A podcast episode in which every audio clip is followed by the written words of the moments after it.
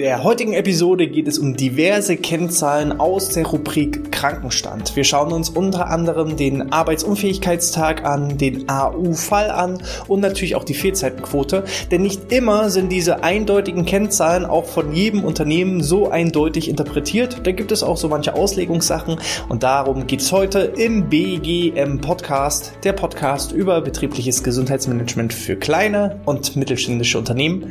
Mein Name ist Hannes Schröder. Ja, AU-Tage, AU-Fälle, Fehlzeitenquote, Gesundheitsquote, was ist das alles? Letzten Endes dienen diese Kennzahlen zum Controlling, denn ihr wisst ja selber, was man nicht messen kann, das kann man auch nicht verbessern und dementsprechend ist es einfach so eine Art, ja, man könnte sagen, Armaturenbrett, was ich auch äh, benutzen kann, um einfach zu gucken, wo stehe ich denn aktuell. Wir fangen mal an mit den Arbeitsunfähigkeitstagen. AU-Tage. Eigentlich ja relativ selbsterklärend. AU-Tage, Arbeitsunfähigkeitstage, sind Tage, an denen der Arbeitnehmende nicht arbeitsfähig ist. Aber selbst bei dieser eigentlichen Kennzahl, also es ist halt eine Kennzahl, die sich in Tagen angibt, wenn ich halt einmal im Jahr ausfalle und irgendwie zehn Tage fehle, dann sind das zehn AU-Tage. Aber selbst bei dieser vermeintlich einfachen Kennzahl werden schon unterschiedliche Interpretationen ausgelegt und diese AU-Tage Tage sind meistens auch die Basis für die darauf folgenden Fehlzeitenquotenberechnungen und dergleichen. So, ich mache mal ein einfaches Beispiel. Für mich als Unternehmer ist es so, dass eigentlich immer ein wirtschaftlicher Schaden entsteht, wenn ein Mitarbeitender nicht im Unternehmen ist. Vollkommen egal, ob er innerhalb der Lohnfortzahlung ist, ob er außerhalb der Lohnfortzahlung ist, ob er krank mit Kind ist oder Karenztage nimmt oder unbezahlten Urlaub, immer wenn er nicht im Unternehmen, nicht dem Unternehmen zur Verfügung steht. Weil als wirtschaftlich denkendes Unternehmen sollte es immer so sein, dass man mit dem Mitarbeitenden äh, ja eine, einen höheren Stundensatz in, in der Produktivität, im Verkauf erwirtschaftet, als das, was der Stundenlohn beträgt. Weil wir haben ja Gewinnerzielungsabsichten, bedeutet, eine Produktionsstunde des Mitarbeiters sollte höher sein als der eigentliche Stundenlohn und äh, abzüglich noch Produktionskosten und so weiter sollte eben was übrig bleiben. Bedeutet, jeder Tag, der mir derjenige nicht zur Verfügung steht, entsteht ein wirtschaftlicher Schaden. Von daher, für mich sind AU-Tage tatsächlich, und wir erheben AU-Tage, egal aus welchem Grund, wann immer der Mitarbeitende fehlt. Mit Ausnahme von Weiterbildung. Weil Weiterbildung sehen wir so ein bisschen als Investition. Bildung hat für mich die größte Rendite und dementsprechend, wenn ein Mitarbeitender äh, zur Weiterbildung ist, dann ist es kein AU-Tag, aber ansonsten ist so ziemlich alles ein Arbeitsunfähigkeitstag. Egal, ob er einen Karenztag nimmt oder offiziell ähm, den gelben Schein bringt oder krank mit Kind ist oder was auch immer, weil in dem Moment, wo er nicht dem Unternehmen zur Verfügung steht, entsteht bereits ein wirtschaftlicher Schaden. Das ist aber jetzt in unserem Fall zumindest bei uns so, aber nicht in allen anderen Unternehmen. Ich habe auch schon Unternehmen beobachtet, die ihm sagen, naja, AU-Tage sind bei uns immer nur die Tage, die innerhalb der Lohnfortzahlung ist. Das heißt, wenn eine Erkrankung entsteht und innerhalb der ersten sechs Wochen eben auch eine Lohnfortzahlung passiert, dann wird das als ganz normale AU-Tage mit aufgenommen und sobald derjenige aus der Lohnfortzahlung raus ist, dann kostet mich ja der Mitarbeiter kein oder die Mitarbeiterin ja kein Geld mehr, dann ist ja aus der Lohnfortzahlung raus und dementsprechend ähm, entsteht ja kein, kein Geld, was ich dafür bezahlen muss. Und da sage ich, hm, zumindest als wirtschaftlich agierendes Unternehmen sollte man das hinterfragen. So, genauso ist der nächste Punkt, krank mit Kind. Viele sagen, naja, ähm, ich kann ja als Unternehmen nichts dafür, dass der Mitarbeiter eben krank ist oder nicht arbeitsfähig ist, weil er eben zu Hause die Kinder betreut. Ja, das kann man je nach Unternehmen so als Auslegungssache so wahrnehmen. Ich kann natürlich auch trotzdem überlegen, welche zusätzlichen Möglichkeiten kann ich denn vielleicht irgendwo schaffen, dass der ähm, Mitarbeiter oder die Mitarbeiterin dann trotzdem vielleicht irgendwie mit ihrer Arbeitsleistung zur Verfügung steht vielleicht durch äh, Gleitzeiten, durch flexible Arbeitszeiten, durch die Bereitstellung einer Kinderbetreuung oder eben, dass vielleicht Kosten für eine Nanny in, in E-Fall eben auch zur Verfügung stehen. Also das sind jetzt nur mal so ein paar Ideen, die man reinnehmen kann. Das wird natürlich je nach Krankheitsfall des Kindes nicht immer funktionieren, aber zumindest ich selber habe ja auch Kinder. Ganz häufig ist es ja so, die Kita ruft an, das Kind hat irgendwie einen ganz leichten Schnupfen und dann, dann hat man kaum das Kind abgeholt zu Hause, dann äh, ja, rennt es durch die Gegend und man hat das Gefühl, es hat doch gar nichts. Oder es hat irgendwie Bauchschmerzen und eine halbe Stunde später sind die Bauchschmerzen auch verschwunden und dann ist, ist das Kind wieder ein ganz normales Kind und kein krankes Kind und man muss aber dann trotzdem irgendwie, weil die Kita angerufen hat, den Tag zu Hause verbringen und kann vielleicht nicht die Arbeitsleistung bringen. Und da ist zum Beispiel, dass man sagt als Unternehmen, in so einem Fall, wir können dir vielleicht irgendwie eine Nanny oder eine Tagesmutter oder was auch immer, vielleicht sogar die betriebseigene Kita zur Verfügung stellen, dann ist das natürlich eine Möglichkeit, die sich durchaus auch wirtschaftlich wieder rechnen kann. So, aber wieder zurück zum Text, AU-Tage, ähm, da muss man eben schauen, betrügt man sich selbst, weil man seine Kennzahlen nach Möglichkeit positiv rechnen möchte. Also wenn ich halt einen möglichst geringen Krankenstand haben möchte, dann kann ich halt einfach alle möglichen Ausfallbegründungen äh, ranziehen und nehme halt wirklich bloß die AU-Tage, die eben derjenige wirklich mit einem gelben Schein ankommt. Ähm, also auch diese bekannten Karenztage. Manche Unternehmen haben das, dass eben der Mitarbeiter nicht zum Arzt gehen muss, sondern wenn er eben irgendwie einen Tag Kopfschmerzen hat und es ist davon abzusehen, dass er am nächsten Tag wieder arbeitsfähig ist, dann braucht er dann den Tag nicht zum Arzt gehen und sich einen gelben Schein holen, auf die Gefahr hin, dass er dann längerfristig krankgeschrieben wird, sondern bleibt eben einen Tag zu Hause und nimmt dann eben den sogenannten Karenztag.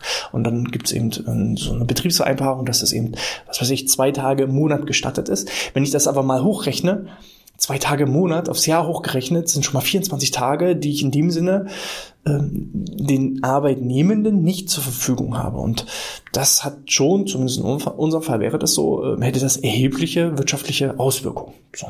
Und ich bin lieber ein Freund der klaren Zahlen. Ähm, also wenn jetzt jemand auch auffällig und äh, regelmäßig diese Karenztage als zusätzliche Urlaubstage, ich will hier niemandem was unterstellen, ne? also wer krank ist und diese Karenztage, die machen durchaus häufig auch Sinn. Es gibt aber auch schon, habe ich Fälle erlebt, wo eben diese Karenztage wirklich so als zusätzliche Urlaubstage missbraucht werden. Und ähm, da entsteht aus meiner Sicht schon extrem extremer wirtschaftlicher Schaden. So. Von daher überlegt für euch mal, Wann entsteht denn ein wirtschaftlicher Schaden? Das ist so meine, meine Definition von AU-Tagen bin ich eben äh, vielleicht kein wirtschaftlich agierendes Unternehmen, sondern irgendwie eine gemeinnützige Organisation, wo in dem Sinne vielleicht nur der Schaden entsteht, weil ich den Lohn bezahlen muss. Und ich sage eben, sobald derjenige aus der Lohnzahlung raus ist, dann entsteht für mich als Unternehmen kein wirtschaftlicher Schaden mehr. Schaden mehr. Okay, dann kann ich eben vielleicht die ähm, langfristig Erkrankten eben da auch gedanklich rausnehmen. Aber ich jetzt in meinem Fall als ganz normales äh, Wirtschaftsunternehmen, ich zähle wirklich jeden einzelnen Tag als AU-Tag. So. Und das ist halt die Basis. Ich habe jetzt die Arbeitsunfähigkeitstage. Und dann gibt's halt die möglichen Anwesenheitstage. Das ist die zweite Zahl, die ich Jahr für Jahr individuell ent entwickeln muss oder, oder ermitteln muss. Bedeutet, äh, grundsätzlich jedes Jahr hat ja 52 Wochen.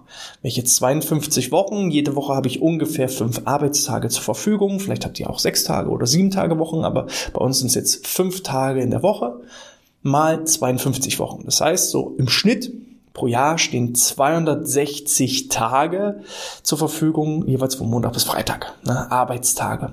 Davon kann ich ja dann schon mal automatisch abziehen, die Feiertage, die auf Montag bis Freitag fallen.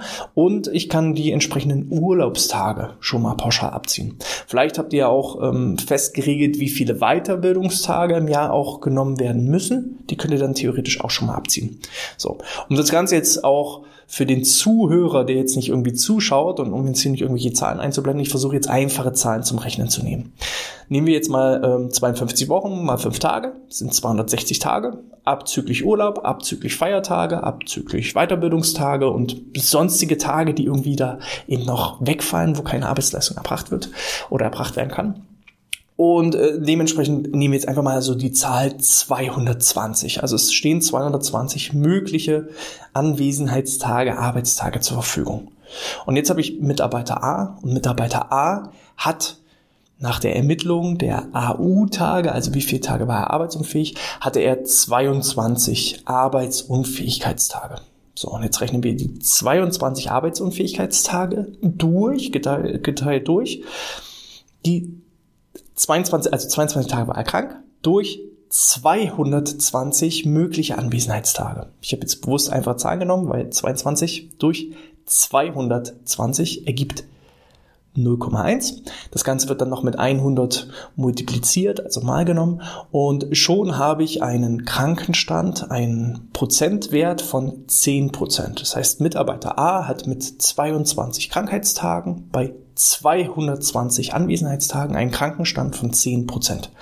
Und das ist eben diese Prozentangabe. Und das kann ich jetzt für jeden einzelnen Mitarbeiter individuell ausrechnen. Das kann ich auch für jede Abteilung individuell zusammenrechnen. Das heißt, beispielsweise Mitarbeiter A hat einen Krankenstand von eine Abteilung besteht aus zwei Personen, ne, Mitarbeiter A und Mitarbeiter B. Mitarbeiter A hat 10% Krankenstand, Mitarbeiter B hat 5% Krankenstand und dementsprechend ergibt sich für diese Abteilung A und B durch zwei ein Krankenstand von 7,5 Prozent.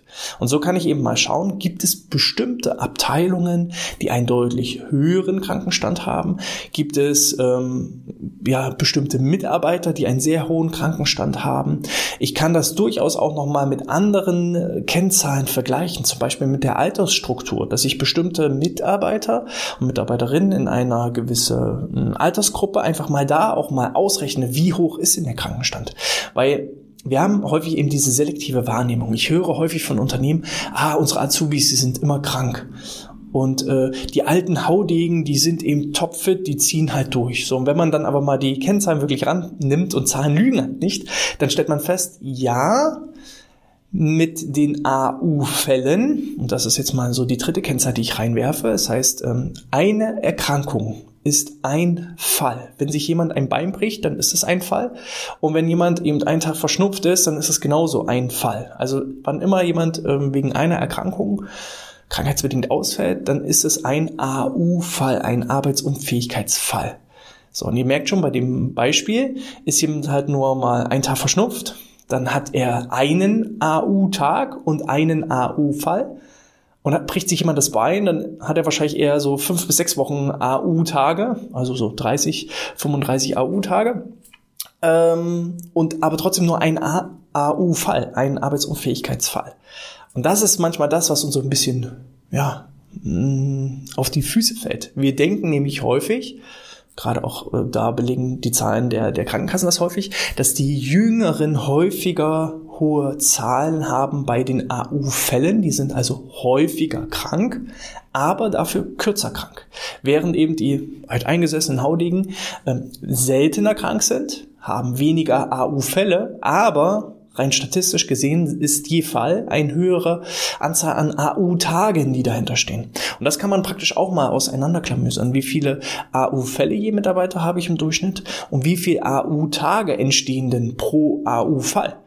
Das heißt, wenn ich montags mal den Krankenschein bekomme, weiß ich dann automatisch, okay, je Arbeitsunfähigkeitsfall entstehen bei uns im Durchschnitt zwölf Tage krank. Also kann ich schon mal theoretisch damit rechnen, dass derjenige nach durchschnittlich zwölf Tagen wieder da ist. Bricht er sich natürlich das Bein und ich erhalte diese Information, dann wird es wahrscheinlich so sein, dass er nicht nach zwölf Tagen da ist.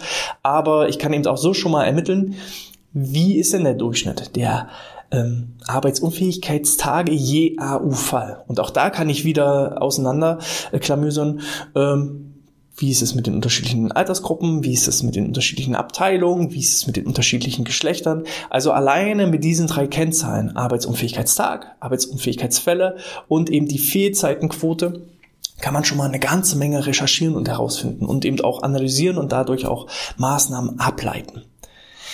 Jetzt nochmal abschließend so ein kleiner Hinweis, so eine kleine Idee könnt ihr gerne auch mal in den Kommentaren schreiben, wie ihr das findet.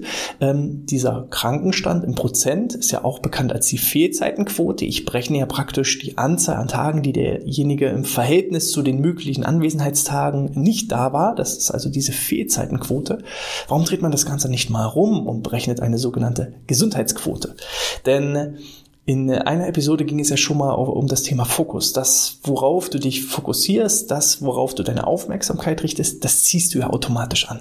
Und Krankenstand ist für mich so, also da steckt das Wort krank drinne und äh, wir versuchen immer irgendwie den Krankenstand zu senken. Aber warum versuchen wir nicht mal das entgegengesetzte Stück dazu, die Gesundheitsquote, die Anwesenheitsquote nach oben zu treiben? Weil das, worauf du dich fokussierst und vor allem eben auch das, was positiv, ähm, ja, positioniert ist in dem Sinne, ähm, das ziehe ich eben automatisch auch an. Das heißt, wenn ich mich auf Krankenstand fokussiere, dann ziehe ich vielleicht auch durchaus ungewollt noch mehr Kranke an. Besser ist es doch vielleicht eher, sich auf die Gesundheitsquote zu fokussieren und auf die Steigerung der Gesundheitsquote zu fokussieren. Es macht vor allem auch viel mehr Spaß, wenn eben es heißt, wir haben eine Gesundheitsquote von 90 Prozent, als wenn es heißt, wir haben einen Krankenstand von 10 Prozent. Ähm, ist so ein kleiner Gedanke, den ihr einfach mal mitnehmen könnt. Und ähm, dann habe ich noch einen zweiten Hinweis äh, für euch. Auch da könnt ihr euch ja mal selber reflektieren. Und das ist die Selbsteinschätzung. Wir machen ja häufig Mitarbeiterbefragungen, sowohl auf Führungskräfteebene als auch ähm, auf ganz normaler Gesamtmitarbeiterebene, wo wir dann häufig auch die Frage stellen, wie häufig waren Sie in den letzten zwölf Monaten denn krank? Wie viele Tage waren Sie denn krank?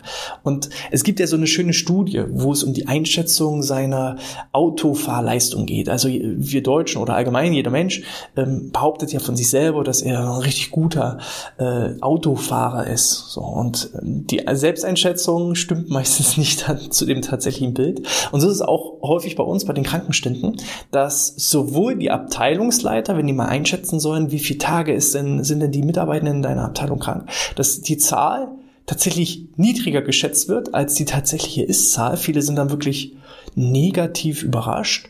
Ähm, dass sie sagen, oh, hätte ich gar nicht gedacht. Im, Im, Bundesdurchschnitt ist es so, dass circa 17 Arbeitsunfähigkeitstage je Beschäftigten entstehen. Mal sind es 16, mal sind es 18, aber so um die 17. Das ist Jahr für Jahr so der Bundesdurchschnitt. Und äh, die meisten werden jetzt sagen, ah, 17 Tage, das ist ja, boah, das sind zweieinhalb Wochen. Nee, so häufig bin ich gar nicht krank. Und wenn man dann aber mal tatsächlich reflektiert und die tatsächlichen Zahlen ranzieht, dann sind viele überrascht und sagen, oh, ja, stimmt, da war ich krank, habe ich ganz vergessen. Also die Selbstwahrnehmung Lasst euch nicht irgendwie von der Selbstwahrnehmung trügen und täuschen, sondern nehmt die tatsächlichen reellen Zahlen, macht euch mal die Mühe, berechnet mal die Arbeitsunfähigkeitstage, rechnet da nicht unbedingt was schön, rechnet aber auch nicht äh, übertrieben negativ, ähm, berechnet gerne auch mal die Gesundheitsquote und setzt euch als Ziel, diese Gesundheitsquote und Anwesenheitsquote zu steigern. Das so als kleiner Tipp. Gebt mir gerne Feedback. Wie hat euch die Episode gefallen? Entweder unterhalb des Videos in den Kommentaren oder als 5-Sterne-Bewertung in iTunes oder in der Apple Podcast App. Ansonsten, wie immer, heißt es äh, gerne auch den Newsletter abonnieren unter bgmpodcast.de slash newsletter, um immer up to date zu bleiben und immer die neuesten Trends und Tipps rund um das Thema betriebliches Gesundheitsmanagement mitzunehmen. Ich wünsche euch alles Gute, bleibt gesund, bis zum nächsten Mal und sportfrei.